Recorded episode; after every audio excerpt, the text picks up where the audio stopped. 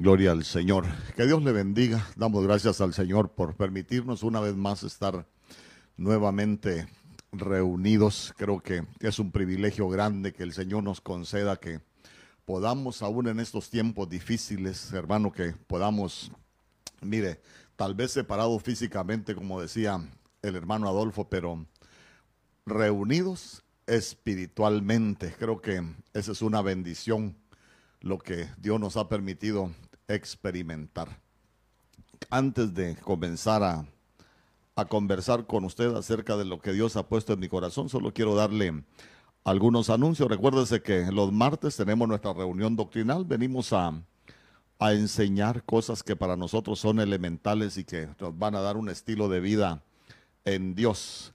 El viernes siempre tratamos de edificar las familias a partir de las 6.30. Los domingos tenemos nuestra reunión general, única reunión a las 2 de la tarde. Recuérdese que estas reuniones las puede ver usted ahí por el Facebook. Eh, también estamos llevando a cabo lo que es la intercesión todos los días a partir de las 10 de la, de la noche, ahí por Zoom.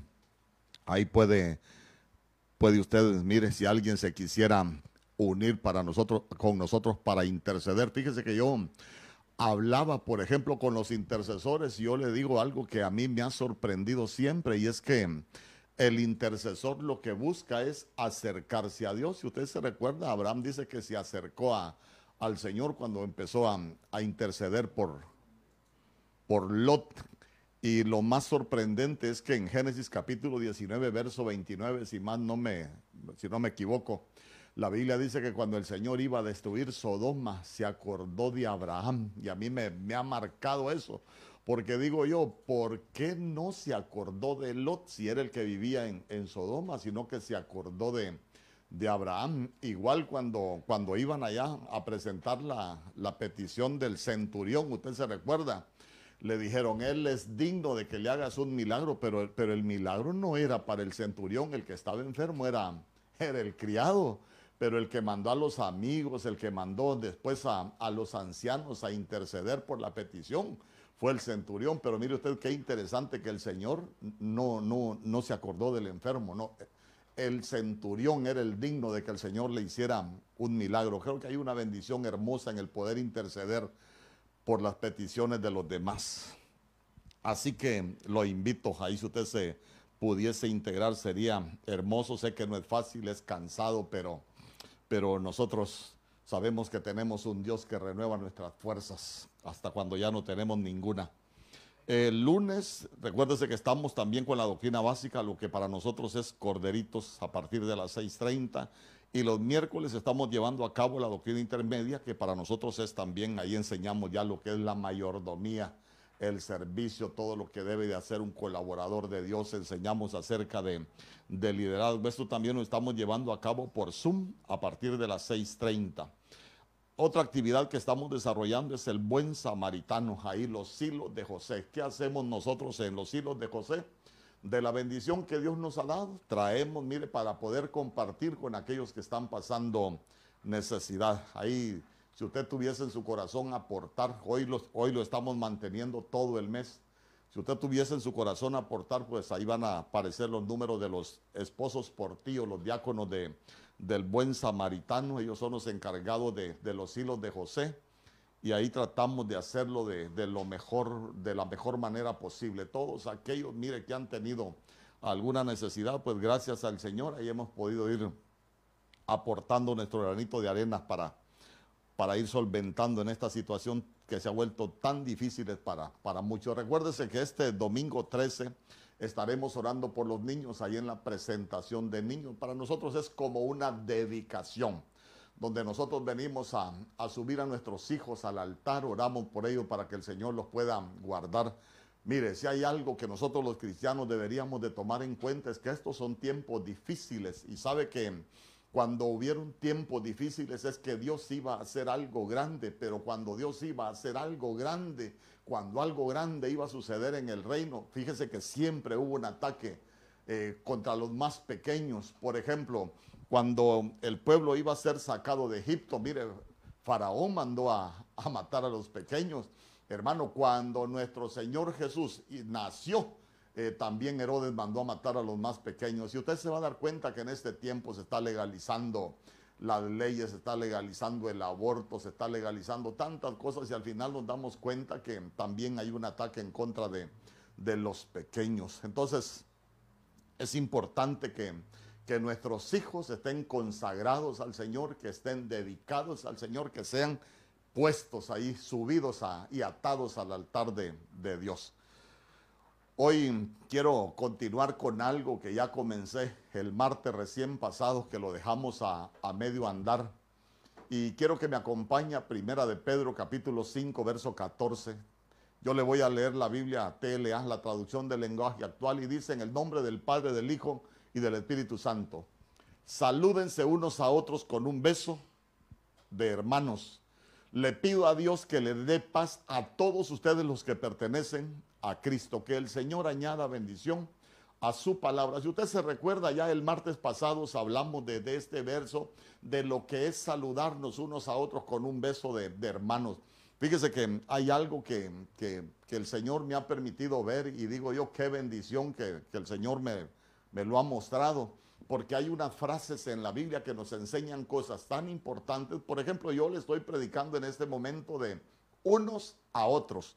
Pero fíjese que la Biblia también habla de unos con otros y habla también de unos por otros. Y digo yo, hasta donde el Señor nos permita los vamos a, desarrollar, pero yo quiero hablarle hoy de unos a otros.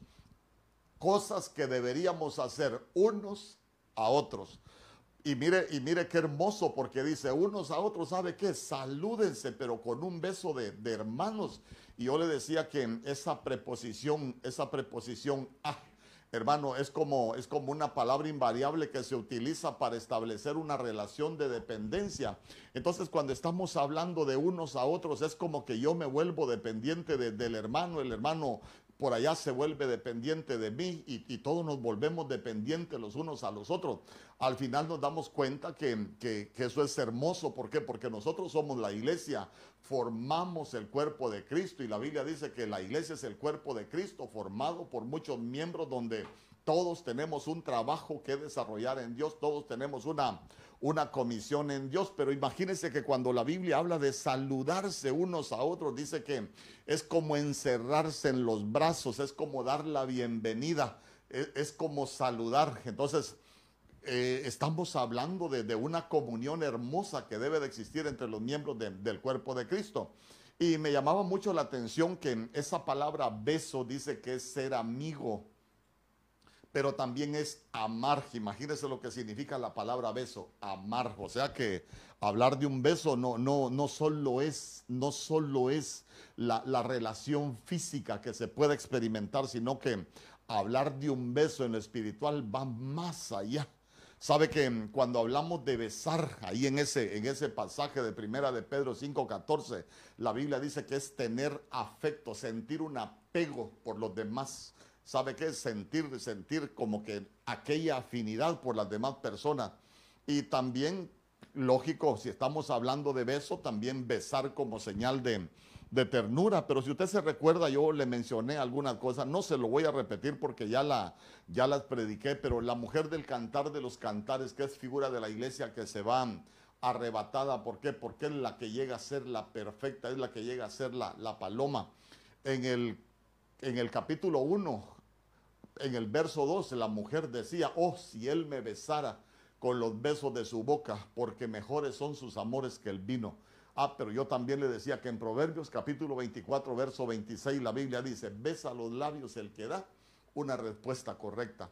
Entonces, cuando nosotros vamos haciendo las, analogías y vamos viendo lo que la Biblia dice, nos vamos a dar cuenta que, que tener una palabra buena para responderle a otro es como darle un beso. Imagínese usted qué cosas las que nosotros vamos aprendiendo.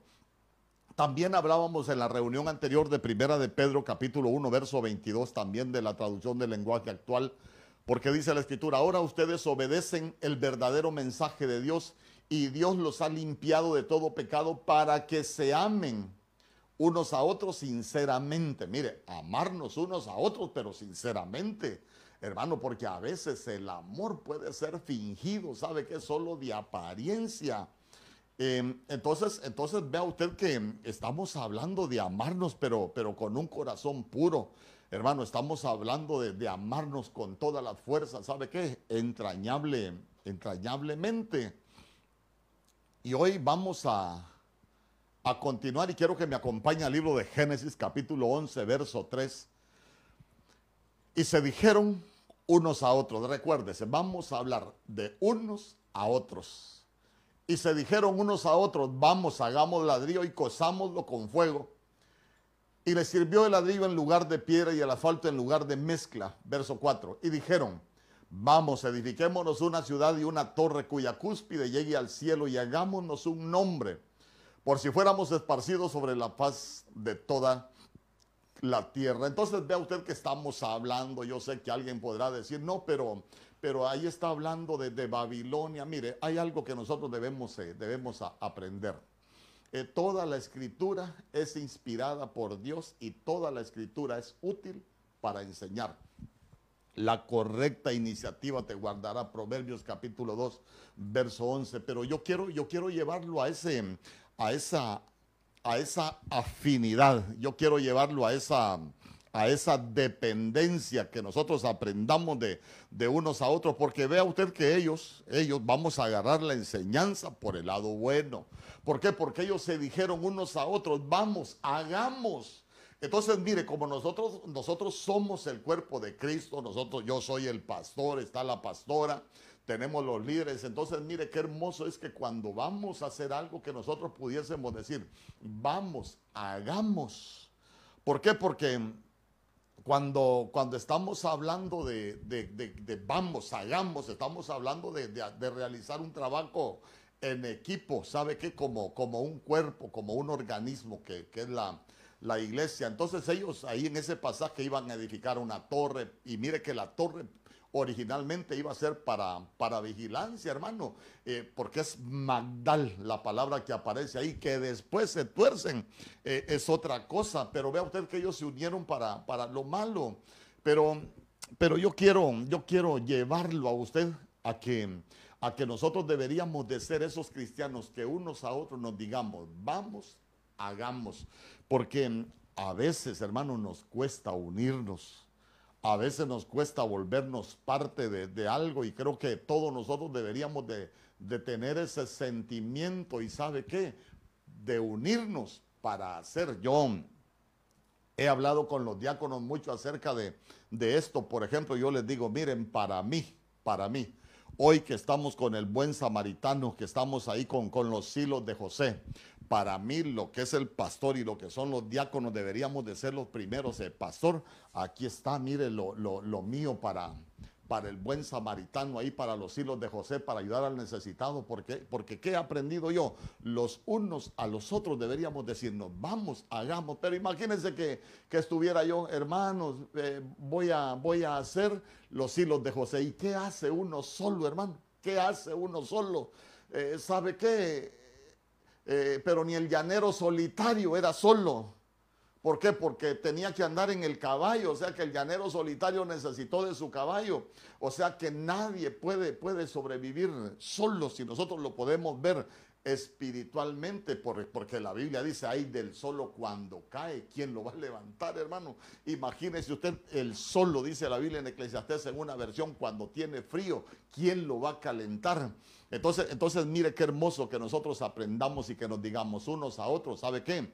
Debería de ser como una motivación, ¿sabe qué? Si el pastor dice y nosotros como, como congregación, ¿sabe qué? Unos a otros, vamos, hagamos.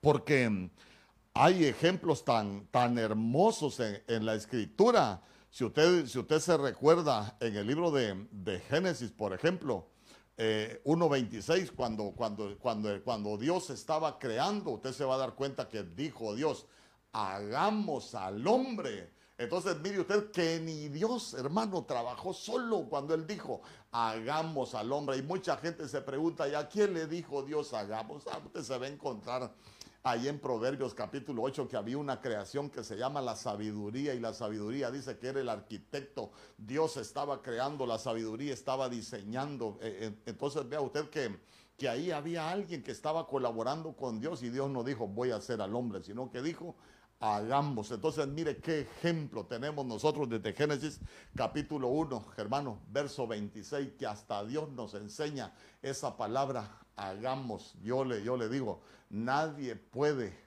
andar haciendo las cosas, las cosas solo. Hermano, porque al final nos damos cuenta que espiritualmente eh, las cosas no funcionan así. Usted se recuerda, le voy a mencionar un par de, un par de ejemplos. Cuando estaba nuestro Señor Jesús allá con Pedro, Juan y Jacobo en el monte de la transfiguración, usted se recuerda que viene Moisés y, Elías y ahí vinieron a, hablar con el Señor. Y se recuerda que Pedro dijo, ¿saben qué? Hagamos tres enramadas. E, entonces, mire qué, qué hermoso. ¿Por qué? Porque Pedro pudo haber dicho, ah, ahorita que están Moisés y Elías y nuestro Señor Jesús, para quedar bien con él, le voy a hacer tres enramadas. No, sino que él dijo, hagamos. Ah, entonces, entonces qué hermoso sería, ¿sabe qué? Que los unos a los otros eh, nos unamos para, para hacer, ¿sabe qué? Para hacer un, buen equipo, para hacer un buen cuerpo, para, para hacer un buen trabajo, para hacer las cosas de la mejor manera, pero con un espíritu de, de dependencia unos a otros. Hermano, no queriendo hacer las cosas uno solo, al final se va a cansar, al final se puede, puede terminar, como dice mi pastor, quemado cualquiera cuando quiere hacer las cosas, las cosas solo. Eh, imagínense que hasta nuestro Señor Jesús, el, perdón, el Padre dijo, no es bueno que el hombre esté solo. Ah, porque hay del solo. En Hebreos capítulo 3, verso 13, la Biblia dice, antes exhortados los unos a los otros. Mira, ahí está la frase, los unos a los otros cada día. Entre tanto que se dice hoy, para que ninguno de vosotros se endurezca por el engaño del pecado. Ah, entonces la Biblia está hablando de exhortarnos los unos a los otros. Fíjese que a veces hay palabras eh, en la Biblia que se tienen malos, malos conceptos o a veces tenemos malas definiciones. Yo me recuerdo que a veces escuchaba a alguien que agarraba una oveja, le pegaba una regañada, hasta lo insultaba, lo hacía sentir mal y decían, ay, qué exhortada le pegó. Eh, perdóneme, yo creo que es un término, un término mal empleado, pero como cuando llega la luz Hermano, se va, se va quitando lo que es el error. Fíjese que cuando la Biblia habla de exhortarnos unos a otros, no quiere decir ofendernos, no quiere decir eh, eh, maltratar, no quiere decir cosas groseras, así como algunos predicadores que creen que, diciendo cosas, ofendiendo, la gente se va a convertir. No, si estamos en el tiempo del Espíritu, estamos en el tiempo de la preparación de la iglesia, que nosotros creímos, fuimos sellados con el Espíritu Santo de la promesa y ese Espíritu comienza a crecer, ¿sabe qué? Cuando nosotros nos vamos limpiando y ese Espíritu nos habla, ese Espíritu nos va guiando. Entonces los hombres no vamos a, convertir a nadie, pero yo quiero llevarlo a esa palabra, exhortarnos los unos a los otros. ¿Por qué? Porque cuando hablamos de exhortarnos, estamos hablando de una palabra que en el griego se escribe para caleo. Y cuando hablamos de esa palabra dice que es llamar cerca. Entonces mire qué hermoso.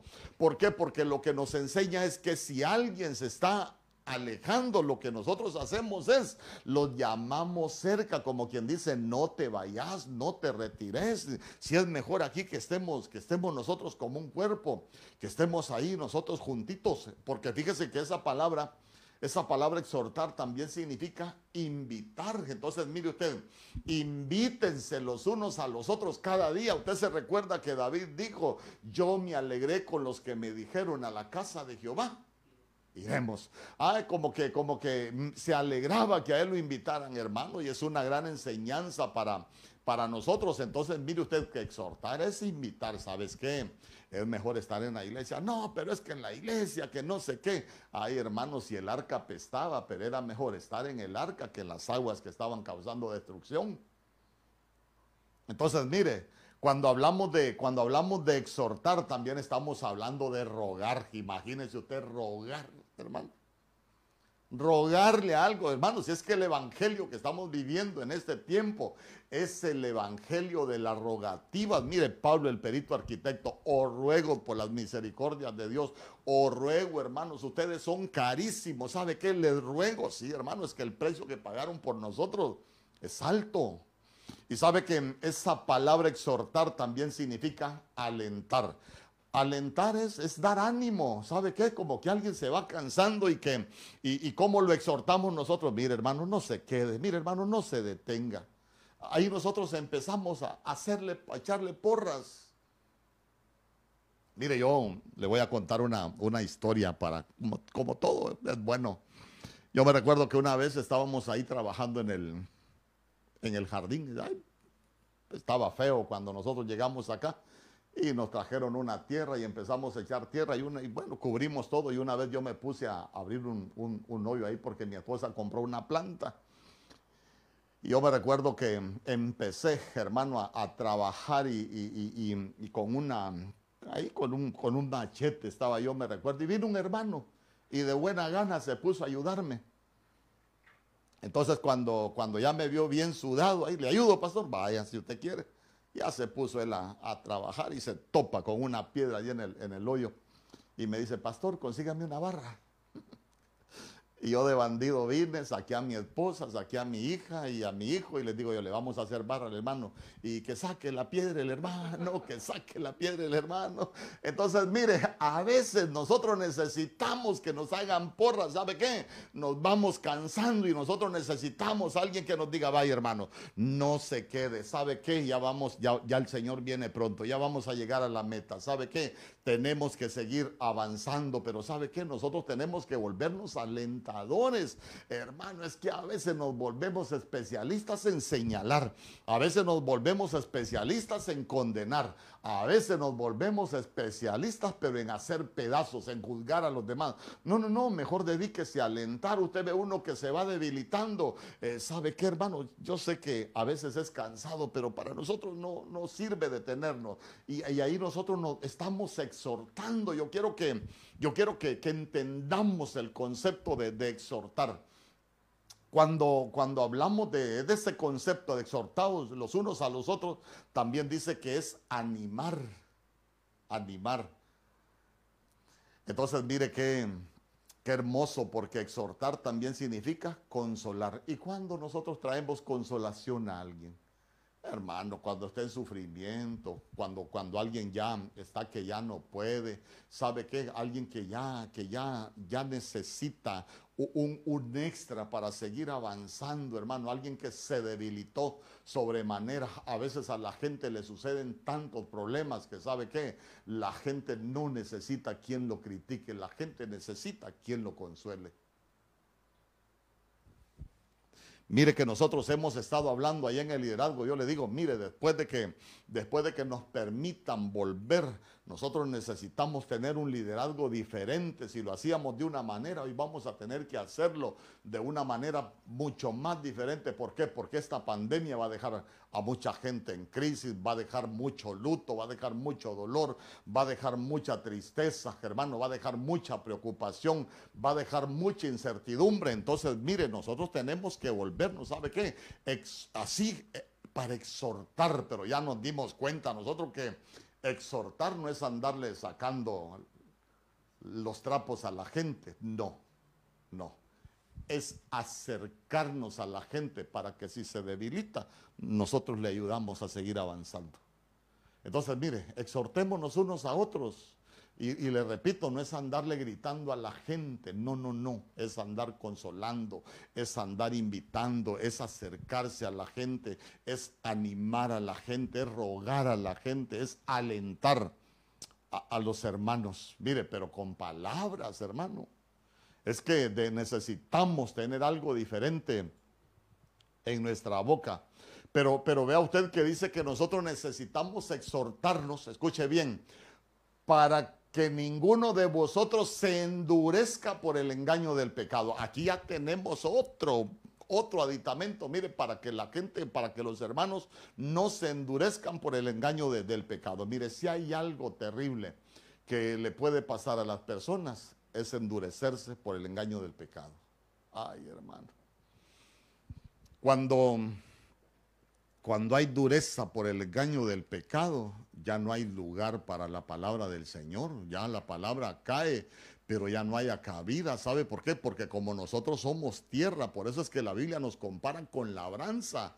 ¿Por qué? Porque nosotros somos como una tierra que somos preparados, hermano. La semilla es plantada, pero si hay dureza, la, la, semilla de la palabra no va a prosperar. Hermano, no se puede sembrar. Y si no se puede sembrar, el cristiano no va a dar frutos.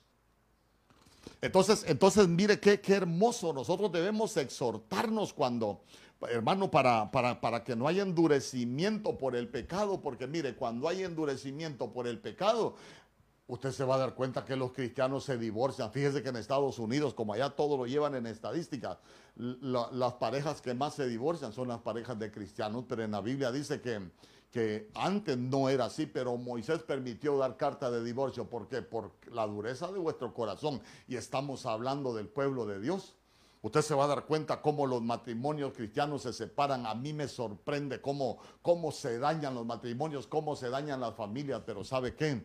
Nosotros necesitamos exhortarnos, animarnos para que eso no, para que eso no suceda. Porque, mire, se va cayendo en el engaño y, eso para nosotros no debería de ser así.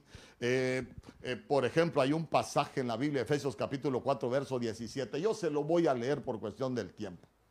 Efesios capítulo 4, verso 17 dice, esto pues digo y requiero en el Señor que ya no andéis como los otros gentiles que andan en la vanidad de su mente. Verso 18, teniendo el entendimiento entenebrecido, ajenos de la vida de Dios por la ignorancia que en ellos hay por la dureza de su corazón. Verso 19, los cuales después que perdieron toda sensibilidad se entregaron a la lascivia para cometer con avidez toda clase de impureza. Entonces, mire, ¿a dónde, ¿a dónde lo quiero llevar? Que la Biblia dice que nos exhortemos unos a otros cada día. Mire, para que ninguno de vosotros se endurezca por el engaño del pecado. Ah, entonces aquí estamos hablando de que, de que hay dureza. Entonces mire que cuando hay dureza uno comienza a vivir alejado de la vida de Dios. Hermano, se, empieza a vivir como cualquiera. Hermano, ¿sabe qué? Eh, la gente se vuelve insensible, la gente peca, ya no siente nada. Y sabe qué es lo más tremendo, la gente hasta se justifica. Usted encuentra a alguien ahí en pecado y sabe qué le dice, ay, Diosito me ama así como soy. A la gente se le olvida que la Biblia dice que Dios eh, al, Dios al que, al que ama lo disciplina y corrige a todo aquel que toma por hijo. Y la gente a veces no tiene ni corrección ni disciplina y dicen, ay, es que Dios así me ama. Le digo yo, más bien debería de tener cuidado. ¿Por qué? Porque puede ser que ni lo, ni lo esté teniendo por hijo, ni lo esté amando. Ah, porque la Biblia, perdóneme, y porque uno tiene que aprender no a tener una doctrina ni una enseñanza de un verso, porque la Biblia dice que el que practica el pecado es del diablo. El pecado fácilmente nos alcanza. Sí, hermano, mientras estemos en este cuerpo, en este cuerpo de carne, el pecado nos puede alcanzar y tampoco es licencia para andar pecando. Pero ¿sabe qué? Nosotros debemos de evitar y debemos de exhortarnos para alejarnos del pecado, porque el pecado provoca insensibilidad. Y mire que dice que cuando, cuando ya hay dureza, la gente se entrega a la, a la lascivia, eh, pierden toda, toda sensibilidad. Y cuando hablamos de lascivia, estamos hablando de libertinaje. ¿Sabe qué? La gente vive sin freno, por eso usted se va a dar cuenta que hay mucho cristiano que vive una vida sin freno, hermanos, sin límites. Y perdóneme, nosotros no podemos vivir de esa manera. Hermanos, Dios es un Dios de mandamientos no de, no de buenos sentimientos o de buenos deseos, no, Dios es un Dios de mandamientos. Sabe que nosotros necesitamos, necesitamos aprender a exhortarnos unos a otros. Fíjese que en la Biblia hay unos personajes que, que, cómo nos enseñan a nosotros, porque imagínense usted, le voy a poner un ejemplo, yo sé que todos nosotros lo conocemos, cuando Judas fue y, besa a nuestro Señor Jesús cuando, cuando lo entregó. Usted se recuerda que Judas, la señal es que lo iba a besar. Cuando lo besa y, lo van a capturar, usted se recuerda que Simón Pedro dice la Biblia, no dice Pedro, dice Simón Pedro sacó la espada y le cortó la oreja al siervo, al siervo que se llamaba Malco. Entonces viene nuestro Señor Jesús y lo que hace le restaura la oreja, pero no le quiero no le quiero hablar de eso, sino que cuando cuando pase el tiempo, usted se recuerda que después de eso eh, Pedro es pedido para ser zarandeado por Satanás. Y el Señor le dijo que no lo iba a librar de la zaranda, sino que únicamente iba a pedir, a rogar al Padre para que su fe no faltara, pero que una vez vuelto, él iba a poder confirmar a los hermanos. ¿Y sabe qué es lo más hermoso? Cuando nosotros entramos al libro de los Hechos, allá por el capítulo 2, verso 40, nos vamos a dar cuenta que la Biblia dice que Pedro con muchas palabras testificaba y exhortaba ¿Y, qué decía Pedro? ¿Saben qué? Sed salvo de esta perversa generación. Mire usted, ya no andaba espada, ya no andaba golpeando, ya no andaba hiriendo a las demás personas. Ahora Pedro andaba testificando y exhortando sean salvos de esta perversa generación. Es como que yo le esté diciendo a usted ahorita, ¿sabe qué? Ya no siga viviendo de acuerdo a cómo está viviendo el mundo. ¿Sabe qué? Volvámonos a Dios con todo nuestro corazón. ¿Sabe qué? Volvámonos seguidores de cerca del Señor, pero no para vivir como nosotros queremos, sino que aprendamos a vivir de acuerdo a la voluntad de Dios. Mire que eso es lo hermoso de, del Evangelio. Hay otro personaje que como nos enseña y, yo le quiero hablar algunas cosas también acerca de, del apóstol Pablo. ¿Por qué? Porque antes de ser Pablo, él se llamaba Saulo. Usted sabe que los nombres lo que representan es un oficio. Y todos los nombres en la Biblia tienen, tienen una enseñanza. No es lo mismo hablar de Saulo que hablar de Pablo. Quiero que guarde eso en su corazón. Y, sí me gustaría que me pusieran este verso, Hechos capítulo 9, verso 1. El libro de los Hechos capítulo 9, verso 1, porque quiero hacerle una, una, una, un símil ahí de lo, que, de lo que era Saulo y de lo que es ya, ya Pablo. Hechos capítulo 9, verso 1. Vamos a, tomarnos un tiempecito ahí para poderlo ver. Mire lo que dice la, la escritura.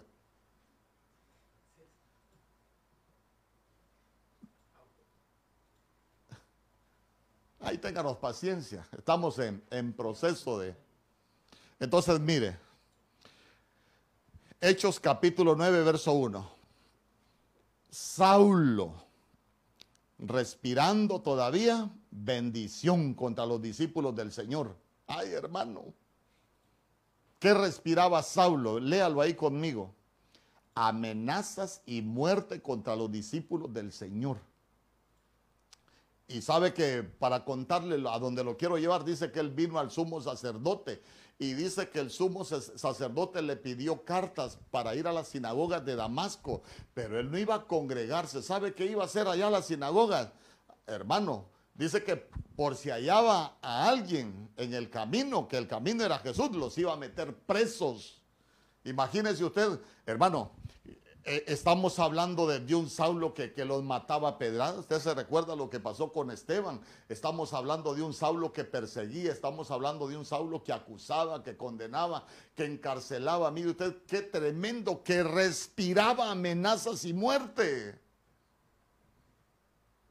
Hermano, y, cuando nosotros vemos, estamos hablando que, que Saulo era un religioso. Por eso, por eso usted se va a dar cuenta que cuando él da su su currículum allá en el libro de Filipenses, él dice, hebreo de hebreos en cuanto a la ley, fariseo circuncidado al octavo día del linaje de Efraín, en cuanto al cumplimiento de la ley, irreprensible, hermano, pero era terrible. Ah, pero mire qué hermoso cuando llegamos a, Primera de Tesalonicenses capítulo 4, verso 1. Y, y ese también quiero que me lo ponga. Primera de Tesalonicenses capítulo 4, verso 1, porque aquí estamos hablando de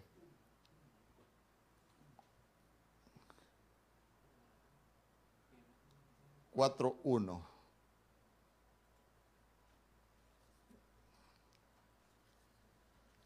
Mire usted, aquí estamos hablando ya no de Saulo, estamos hablando que él vivió un proceso. Usted se recuerda todo lo que vivió y no, no, no lo vamos a hablar porque no es el tema, pero Pero mire usted qué hermoso lo que, lo que nos enseña la escritura. ¿Por qué?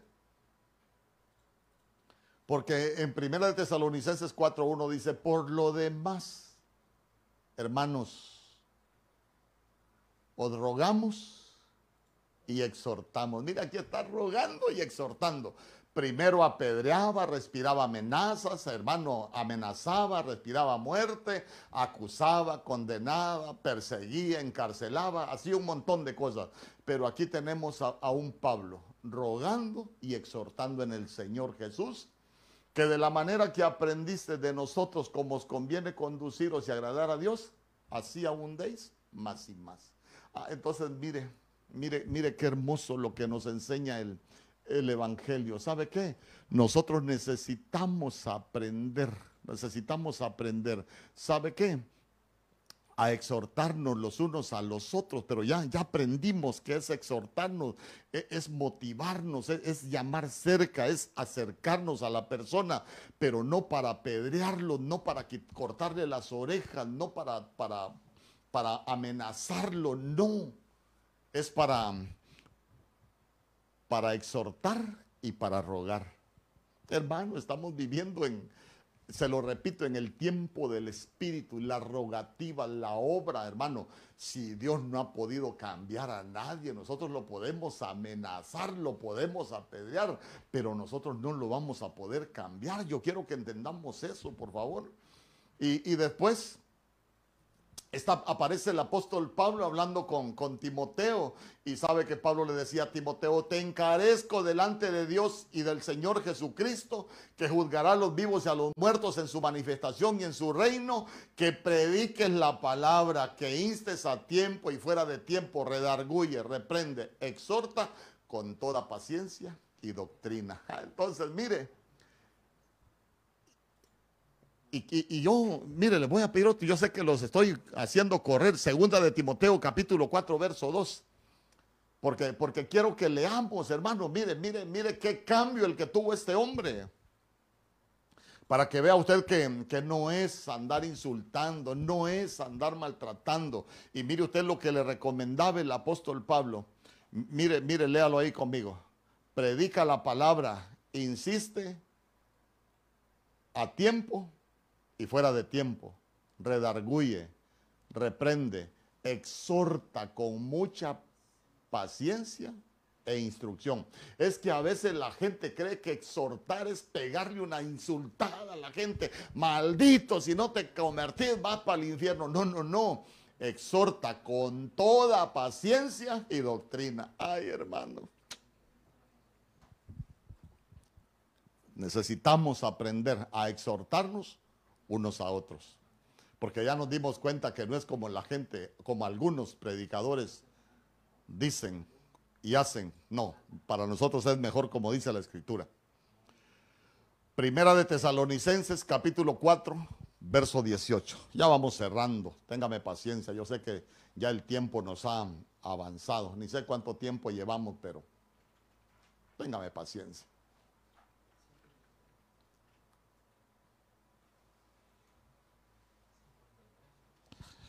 Así que anímense los unos a los otros con estas enseñanzas. Ah, mire, mire qué hermoso. Primera de Tesalonicenses capítulo 4, verso 18. Así que anímense los unos a, los, a otros con estas palabras. Algunas versiones dicen con estas enseñanzas, pero son con estas palabras. Ah, pero ¿de cuáles palabras estamos hablando? ¿De cuál enseñanza estamos hablando? Estamos hablando que en Primera de Tesalonicenses capítulo 4, desde el verso 13 en adelante, la Biblia comienza a hablar del arrebatamiento. Hermano, habla de los muertos en Cristo, cómo va a sonar la trompeta, cómo va a venir el Señor con voz de mando. Eh, sabe que cómo, cómo, nosotros los que estemos vivos vamos a, a ser llevados a las nubes, cómo los muertos en Cristo resucitarán primero. Entonces, mire usted que al final el apóstol Pablo dice, anímense los unos a los otros con estas enseñanzas. Ah, ¿con cuál enseñanza? Que el Señor viene por la iglesia. Alguna gente, por tanto que se habla, va a dejar de creer que el Señor viene. ¿Y sabe qué? Nosotros tenemos la responsabilidad de animarnos unos a otros con esas palabras. Nosotros tenemos la responsabilidad, mire, esa debe de ser una enseñanza dentro de la iglesia. ¿Qué enseñanza? El Señor viene por la iglesia.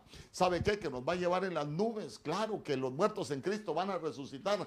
Claro que sí, esa debe de ser una enseñanza que nosotros, mire, no podemos descuidar, sino que nos debe servir para animarnos. ¿Sabe qué?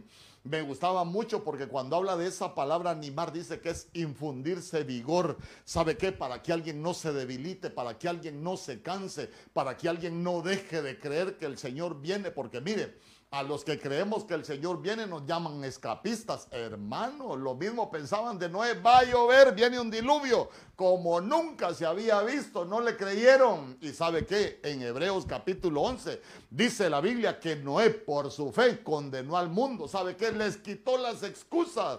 Entonces, mire, si nosotros somos ese pueblo que nos animamos, que nosotros tenemos esa esperanza, que no nos avergüence, que el Señor viene por nosotros, ¿sabe qué? Con nuestra fe, nosotros igual que Noé, vamos a condenar al mundo, porque ¿sabe qué? Ellos también tienen oportunidad, pero no están creyendo a nuestro anuncio, porque nosotros somos anunciadores de la venida del Señor, porque mire hermano, nuestra ciudadanía no es de la tierra. La Biblia dice que nuestra ciudadanía está en los cielos. Nosotros somos ciudadanos del cielo, pero que estamos temporalmente aquí en la tierra en un proceso de restauración para poder volver a estar ahí en el cielo delante de la presencia del Señor.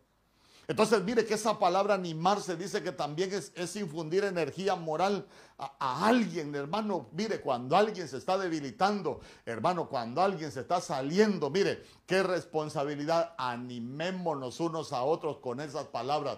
Nosotros, mire, a veces la gente se desanima, ¿sabe por qué? Porque no obtiene añadiduras, no obtiene bendiciones aquí en la tierra. Hermano, perdóneme con todo cariño y todo respeto, le digo, nosotros no nos estamos preparando para las cosas de la tierra. Nosotros nos estamos limpiando, nos estamos lavando, nos estamos preparando nuestros vestidos para cuando suene la trompeta podamos estar con el Señor. ¿Sabe qué? Para ser tenidos por dignos cuando Él se manifiesta en su venida y no tengamos que retirarnos de Él avergonzados. Animémonos unos a otros. ¿Sabe qué? Maranata, Cristo viene pronto. Está hablando, mire, anímense unos a otros con estas palabras. El Señor viene pronto.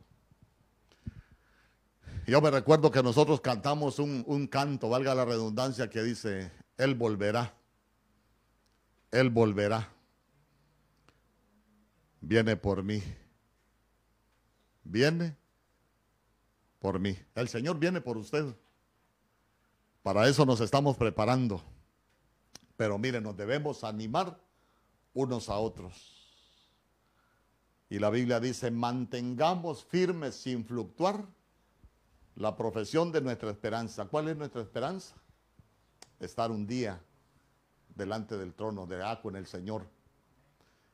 Porque al final dice la Biblia, porque fiel es el que lo prometió. En el nombre poderoso de Jesús, salúdense unos a otros con ese beso de hermano. ¿Sabe qué? Aprendamos a amarnos unos a otros con amor sincero, dice la Biblia. Dijeron unos a otros, hagamos que nos demos cuenta que el Evangelio no es para alguien solo, es de unidad. Porque la Biblia dice, mirad cuán bueno y cuán delicioso es habitar los hermanos juntos en armonía. Dice que cuando estamos en armonía, ahí es cuando Dios envía la bendición y la vida eterna. La venida del Espíritu Santo fue cuando todos estaban juntos, unánimes. Grandes cosas en Dios se alcanzan cuando nosotros hacemos, estamos en unidad. Pero nosotros también tenemos que aprender a exhortarnos. Pero ya nos dimos cuenta que exhortarnos es animarnos. Ya nos dimos cuenta que exhortarnos es llamar cerca, volvernos cercanos, es invitar, es rogar, es alentar, es animar a los demás. Los unos a los otros.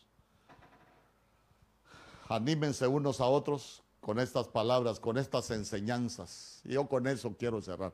El Señor viene pronto. ¿Qué estamos haciendo los unos a los otros? ¿Qué estamos haciendo los unos a los otros? ¿Sabe qué? A veces estamos viendo mal la, la paja que, que el otro tiene en el ojo y empezamos a hacer tantas cosas fuera de la voluntad de Dios, pero vea usted qué hermoso lo que nos enseña la Escritura, de los unos a los otros. No mutilar, no herir, la Biblia habla de amar, de exhortar. Mire cuántas cosas hermosas nos enseña la Biblia que, que debemos hacer los unos a los otros. Saludarnos, amarnos, decirnos para hacer en unidad, exhortarnos y animarnos. Padre, en el nombre poderoso de Jesús, aquí estamos delante de tu presencia, oh Rey bendito, y te damos gracias por tu palabra, te damos gracias por este tiempo, mi Dios. Que aprendamos a vivir de acuerdo a tu voluntad y a hacer, y hacer de este evangelio de acuerdo a tu voluntad. Los unos a los otros, que aprendamos a saludarnos con ese beso de hermanos, mi Dios que aprendamos a amarnos sinceramente, que nos digamos los unos a los otros para hacer, mi Dios, que es un trabajo de equipo, es un trabajo en unidad, ahí es donde tú actúas, mi Dios. Padre, que aprendamos a exhortarnos, mi Dios, a animarnos cada uno, que aprendamos a animarnos, oh Rey bendito, aquel, todo aquel que se esté debilitando. Te has debilitado, yo te quiero, yo te quiero invitar esta noche, no te detengas no te detengas, hoy vine a animarte con estas palabras. No te estás preparando para las cosas de la tierra. Nosotros nos estamos preparando para las cosas del cielo, para el día que el Señor venga, seas tenido por digno. En el nombre poderoso de Jesús. Estás cansado. Estás cansado. Eh, ¿por, qué, ¿Por qué no le dices al Señor, Señor, yo me he cansado en este caminar, pero yo quiero que tú renueves mis fuerzas, porque hoy he entendido, mi Dios, que me he cansado por las cosas de la tierra y no me he cansado en las cosas del cielo. En el nombre poderoso de Jesús. En el nombre poderoso de Jesús, Padre, aquí estamos delante de tu presencia. Te damos gracias una vez más. Yo te pido por cada uno de tus hijos que tú lo puedas guardar, que tú los puedas proteger, mi Dios. Que aprendamos, Señor, los unos a los otros para vivir un evangelio diferente, Señor, para vivir un evangelio, mi Dios, de dependencia, sabiendo que somos la iglesia, ese organismo, que somos miembros de ese cuerpo, Señor, y que somos importantes los unos, pero que dependemos de los otros. En el nombre poderoso de Jesús, gracias Padre, gracias Hijo, gracias Espíritu Santo, gracias por todo lo que has hecho, por todo lo que estás haciendo y por todo lo que vas a hacer en cada uno de nosotros. Te damos gracias por cada uno de tus hijos, mi Dios, que se ha apartado del mundo y ha corrido a tus pies. Te damos gracias por cada uno de tus hijos, de aquellos que se han reconciliado contigo, mi Dios. En el nombre poderoso de Jesús. En el nombre poderoso de Jesús, gracias, oh Rey bendito, que tú puedas hacer tu voluntad con cada uno de nosotros. Señor, nosotros somos tus hijos, somos tu pueblo, somos los que nos estamos preparando para el día que tú vengas para ser tenidos por dignos. Guarda cada uno de tus hijos, mi Dios, en el nombre poderoso de Jesús. Padre, haz de cada uno, Señor, que podamos actuar de la manera que tú quieras, mi Dios, que podamos ser esos, esos ministros tuyos, esos servidores tuyos, mi Dios. Que no señalamos, que no apedreamos, que no herimos, sino que queremos hacer las cosas de acuerdo a tu voluntad. En el nombre poderoso de Jesús. Gracias, Padre. Gracias, Hijo. Y gracias, Espíritu Santo. Amén, Señor. Y amén.